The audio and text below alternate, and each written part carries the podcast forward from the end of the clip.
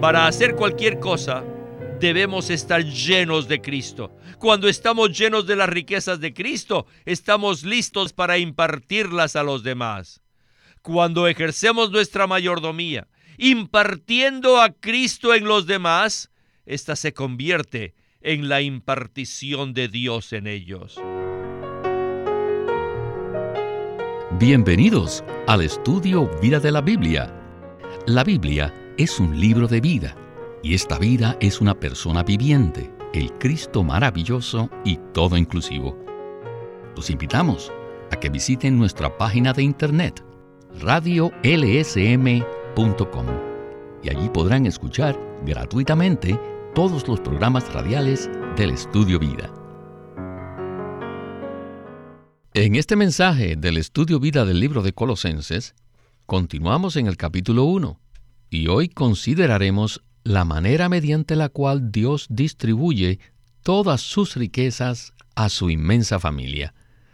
En Colosenses capítulo 1, versículo 25, el apóstol Pablo dice de la siguiente manera, de la cual fui hecho ministro, según la mayordomía de Dios que me fue dada para con vosotros, para completar la palabra de Dios. Es muy posible que nosotros no conozcamos el significado apropiado de la frase la mayordomía de Dios. Por tanto, en este mensaje nos enfocaremos en esta frase, la cual tiene un significado muy profundo. Si logramos comprender su significado de una manera completa, esto revolucionará la manera en que vemos y comprendemos la Biblia. El título de este mensaje es La mayordomía de Dios y estamos muy contentos que Alberto Santiago está una vez más con nosotros en el programa para ayudarnos a desarrollar este tema tan crucial en la Biblia. Saludos, Alberto. Realmente es un privilegio y un gozo regresar al programa. Alberto, hoy hablaremos acerca de la palabra griega que da origen a la traducción de la frase la mayordomía de Dios. Y para que comprendamos el significado preciso de la palabra mayordomía, es necesario que exploremos el significado de la palabra economía. La palabra original en el idioma griego es oikonomía, y de allí proviene la traducción al español de la palabra economía. Esta palabra oikonomía tiene la connotación de administración doméstica o distribución de los bienes y riquezas de una casa. Pues bien, creo que con esta introducción estamos listos para escuchar a Witness Lee en el primer segmento de este estudio vida de Colosenses. Adelante. para que Cristo tenga la preeminencia y para que Dios tenga una expresión plena, there is the need es necesario que Dios tenga una mayordomía. Ahora bien, ¿qué cosa es la mayordomía? Necesito explicarles el significado de esta palabra en la siguiente manera. En los tiempos antiguos, esta palabra se usaba alrededor del Mediterráneo, cuando una familia rica o una familia de alto rango tenía un sirviente pero no un sirviente de clase baja, sino uno de mucha categoría y altamente calificado, una persona muy calificada, al que se le llamaba mayordomo. Y esta persona se encargaba de los asuntos familiares, principalmente de distribuir las riquezas de esa familia a todos los miembros de la familia. Tal mayordomo se encargaba de distribuir o de dispensar los bienes y las riquezas del hogar a todos los miembros de esa gran familia. Esta era la función de un mayordomo, y este era su servicio o ministerio, al cual se le llamaba mayordomía. Y esta palabra en griego es la misma palabra que se usa para economía se la puede traducir igualmente como administración o como dispensación o como mayordomía. Todo depende del contexto en el cual se encuentre. Así que la mayordomía es sencillamente la distribución o la impartición de las riquezas de cierta familia rica. Y esta distribución o impartición es la administración de las riquezas de la familia, la cual también se le puede llamar economía. La economía de las riquezas, de las posesiones de esta gran familia. ¿Verdad? Ahora sí entiende. Muy bien. Dios posee una gran familia. Y su familia, que sin duda es real, es rica. Y es rica especialmente en Cristo. Y Cristo es el primogénito de la vieja creación y es el primogénito de la nueva creación y Él es la imagen del Dios invisible y Él es la expresión plena del Dios triuno. Él es tal riqueza y esta riqueza necesita ser distribuida o dispensada a todos los miembros de la gran familia de Dios. En esto consiste la mayordomía. Este fue el servicio, el ministerio. En esto consistía la obra de los apóstoles, especialmente la obra del apóstol Pablo. Bueno, Alberto, hemos escuchado acerca de las diferentes traducciones de la palabra original en el griego. La palabra oikonomía se traduce como administración, pero también se puede traducir como mayordomía o dispensación. Necesitamos tener un entendimiento apropiado acerca de la palabra dispensación para que no malinterpretemos su significado. Por lo tanto, ¿podría usted explicarnos un poco más el significado de esta palabra dispensación? Sí, cómo no. Cuando hablamos acerca de la palabra dispensación, lo primero que piensa un teólogo es en la, en la teología dispensacional, ah, la cual consiste en dividir la historia de la humanidad en diferentes edades eras o dispensaciones en las cuales Dios se relacionó con las personas de diferentes maneras. Por ejemplo, está la dispensación de la ley, la dispensación o la era de la gracia, o también conocida como la de la iglesia, y la dispensación del reino. No obstante, esto no es, repito, esto no es lo que queremos decir cuando hablamos de la palabra dispensación. Cuando traducimos la palabra griega o economía como dispensación, esta tiene la connotación de impartir algo a alguien y no la connotación de una era en la historia de la humanidad. Amados hermanos, Dios desea dispensar o impartir todo lo que Él es a aquellos que le necesitan. Por lo tanto, cuando hablamos de la dispensación o impartición de Dios, nos referimos a que Dios dispensa o imparte todo aquello que Él es y posee en Cristo a todos los miembros de su cuerpo. Un mayordomo entonces que una persona, es un sirviente en la casa de Dios, quien dispensa, quien imparte todo lo que Cristo es a todos los miembros de la casa de Dios. Les digo, esto es un cuadro maravilloso. Pues por un lado tenemos que al Padre lleno de riquezas y por el otro tenemos una gran familia. Entonces, ¿cómo hacer para que todas estas riquezas alcancen a todos los miembros de la familia de Dios? Para esto se necesitan muchos mayordomos como Pablo, que se encarguen de distribuir, de dispensar o de impartir todas estas riquezas a todos y a cada uno de los miembros de la familia. En esto consiste la vida cristiana. La vida cristiana es un cuadro maravilloso que nos muestra a Dios dispensando o impartiendo todas sus riquezas en su gran familia.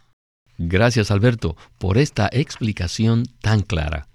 En este versículo 25 del capítulo 1, del cual estamos hablando, vemos que el ministerio del Nuevo Testamento está conectado al asunto de la mayordomía.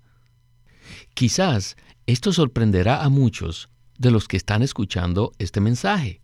Sin embargo, les animamos a que continuemos en el mismo para ver más sobre este asunto tan crucial de la mayordomía. ¿Qué tal si regresamos de nuevo con Witness Lee? Este Cristo, quien es tan rico, un Cristo todo inclusivo y un Cristo que es preeminente, este Cristo necesita de una mayordomía, de un ministerio que lo imparta, para que lo distribuya, para que distribuya todas sus riquezas a todos los miembros de su cuerpo. En esto consiste la mayordomía. En realidad, debo decirles que la mayordomía es sencillamente el ministerio del Nuevo Testamento. Y este ministerio incluye todos los ministerios. No importa cuán preeminente y cuán todo inclusivo sea Cristo, si no existiera una mayordomía, sería imposible ministrar todas las riquezas de Cristo a los necesitados. Así que entre los necesitados y Cristo es necesario que exista algo en medio, algo que esté entre el rico Cristo y los necesitados. Y esto es la mayordomía. Les digo, hermanos, escuchen esto. Finalmente, todos los miembros del cuerpo de Cristo deben llegar a formar parte de la mayordomía. Todos nosotros debemos formar parte de la mayordomía. Aleluya. Existe algo que se llama la mayordomía, que está entre los santos necesitados y el rico Cristo. Entre el rico Cristo y todas las necesidades de los santos se necesita la mayordomía. Y esta mayordomía está en medio de las riquezas de Cristo y los santos necesitados. Para hacer cualquier cosa, debemos estar llenos de Cristo. Cuando estamos llenos de las riquezas de Cristo, estamos listos para impartirlas a los demás. Cuando ejercemos nuestra mayordomía, impartiendo a Cristo en los demás, ésta se convierte en la impartición de Dios en ellos. En esto consiste la mayordomía. Alberto, cuando usamos la palabra ministerio o ministro, la mayoría de las personas inmediatamente las asocia con un gran predicador. No obstante, en el Nuevo Testamento podemos ver que estas palabras se relacionan directamente con la mayordomía de Dios. Entonces, ¿podría hablarnos un poco más acerca de esto? En primera de Pedro 4:10 dice, cada uno según el don que ha recibido, ministrelo, impártalo a los otros. ¿De qué manera? Como buenos mayordomos de la multiforme gracia de Dios. Esto nos muestra entonces que el verdadero ministerio no es otra cosa sino una mayordomía. Es decir, cuando una persona es un ministro, este es sencillamente un mayordomo. Si lográramos ver esto, nuestro servicio cristiano sería revolucionado. Les digo, si le preguntamos a 100 personas, ¿qué es un ministro? La mayoría va a responder que son aquellos que conducen servicios de adoración a Dios, aquellos que llevan a cabo matrimonios y funerales, aquellos que visitan a las personas enfermas y aquellos que dan consejería.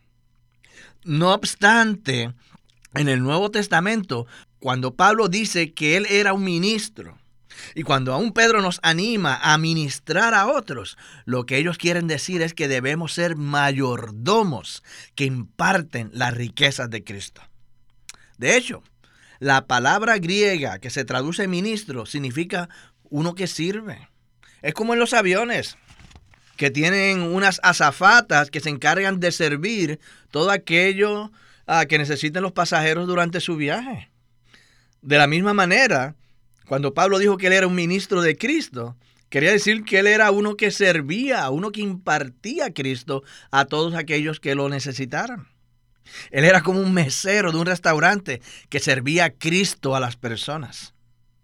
Una vez más, les digo, si tenemos esta visión, nuestra idea acerca de tener un ministerio cambiará radicalmente. Debemos ver que cualquier cosa que hagamos en nuestro servicio cristiano debe ser primordialmente para impartir a Cristo en las personas.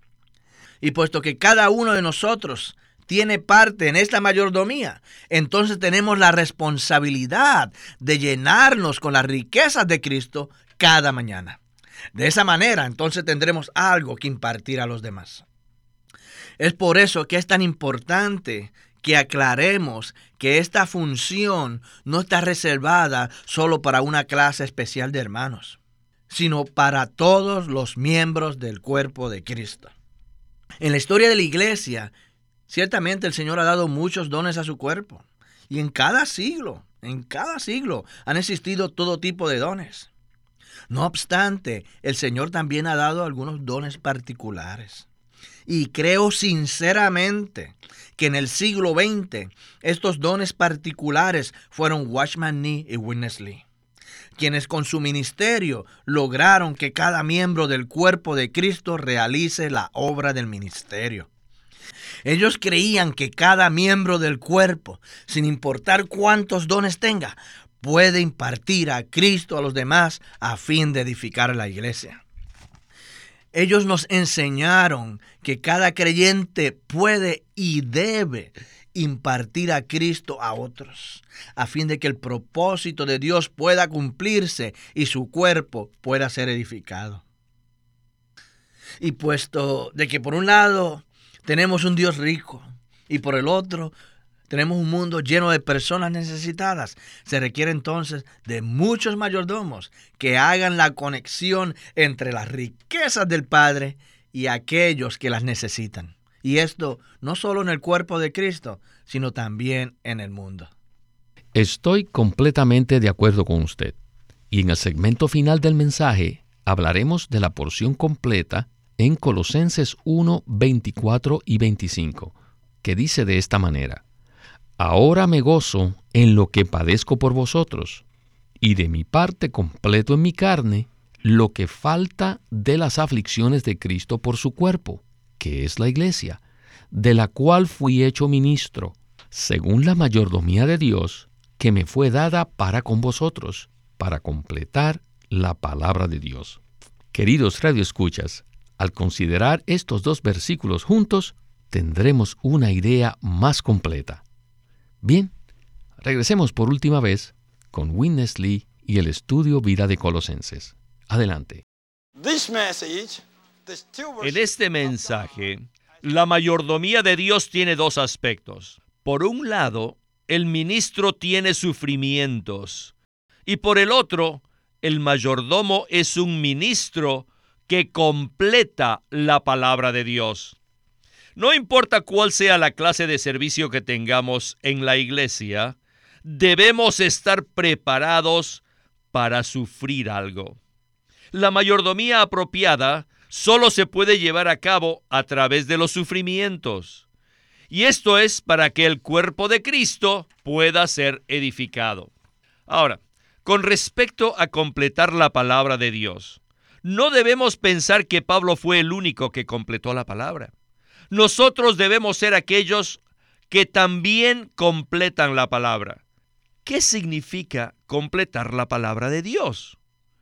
Saben ustedes que antes de que Pablo saliera a ser un ministro, la revelación divina de Dios ya había sido dada en el Antiguo Testamento y también fue dada a través del Señor Jesús, lo cual está relatado en los cuatro evangelios y también en parte del libro de Hechos.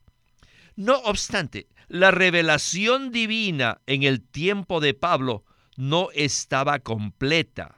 Así que era necesario que Pablo escribiese varias epístolas acerca de Cristo como el misterio de Dios y acerca de la iglesia como el misterio de Cristo. Hasta que Pablo escribió estas epístolas, la revelación divina no se había completado pero sí fue completada por los escritos de Pablo. El completamiento de la revelación divina puede verse especialmente en cuatro epístolas, Gálatas, Efesios, Filipenses y Colosenses. Por medio de estos escritos, respecto a Cristo y la iglesia los dos grandes misterios, que son el misterio de Dios y el misterio de Cristo. Por medio de esto, les digo, se completó la revelación divina. Ahora, tenemos que darnos cuenta que si actualmente no ministramos las riquezas de Cristo a otros, les digo, entonces le falta algo a la revelación divina. No estamos cumpliendo con nuestra mayordomía. ¿Por qué? Porque de manera práctica no estamos completando la palabra de Dios. En cuanto a la revelación misma, a ella no le hace falta nada. Esta fue completada hace siglos, pero en la práctica todavía puede haber una carencia, en especial si no cumplimos con nuestra parte en la mayordomía de Dios. Todos debemos cumplir con nuestra parte, con llevar a cabo nuestra responsabilidad de completar la revelación de Dios, de completar la palabra de Dios. Alberto, este último punto que Winnesley acaba de mencionar es una gran responsabilidad para todos nosotros. Por lo tanto, ¿podría hablarnos en el poco tiempo que nos resta lo que significa en la práctica completar la palabra de Dios? Con mucho gusto, hermano Víctor. El principio en estos versículos es que Pablo llevó a cabo su parte para completar la palabra de Dios. De la misma manera, nosotros, los creyentes, también debemos hacer lo mismo. Por supuesto, en cuanto a la revelación divina, esta ya fue completada desde hace muchísimo tiempo. Así que nuestra parte realmente se relaciona con hablar las riquezas de la palabra de Dios.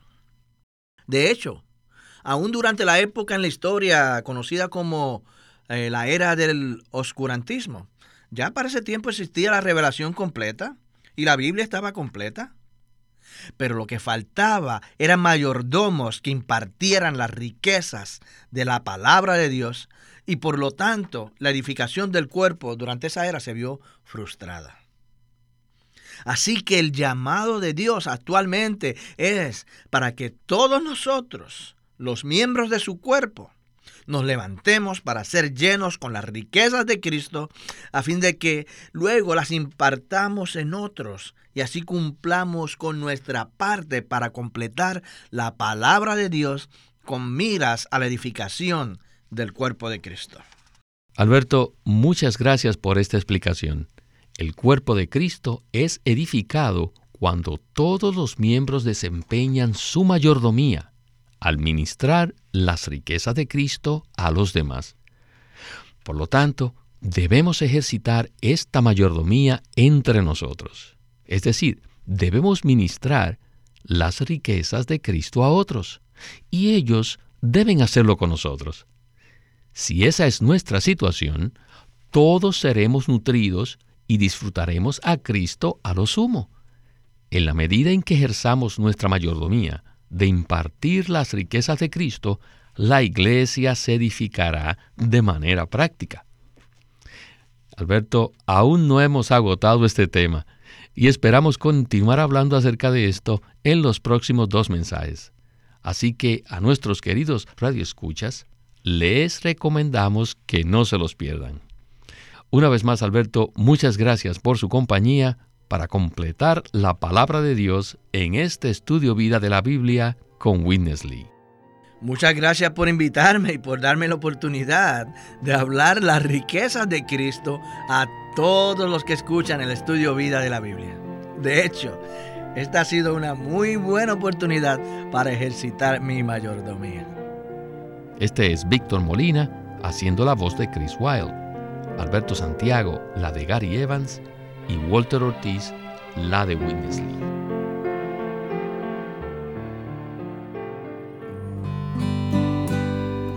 Living Stream Ministry es una casa publicadora de los libros de Watchman Nee y Witness Lee. Y queremos decirles que entre ellos hay uno titulado La Iglesia Gloriosa por Watchman Nee. Dios ve la iglesia como los creyentes redimidos desde una perspectiva celestial. Él no la ve derrotada por el poder del pecado, sino como el complemento triunfante y glorioso de Cristo, la cual expresa a aquel que todo lo llena en todo. En la Iglesia Gloriosa, Watchman Nee presenta cuatro ejemplos importantes que se aprecian en la Biblia acerca de la Iglesia. Eva en Génesis, la esposa en Efesios 5, la mujer en Apocalipsis 12 y la novia en Apocalipsis 21 y 22. En cada caso, él presenta el llamado que Dios hace a la iglesia para que cumpla su propósito eterno. La iglesia gloriosa también tiene un apéndice titulado Los vencedores y el mover de Dios en las dispensaciones.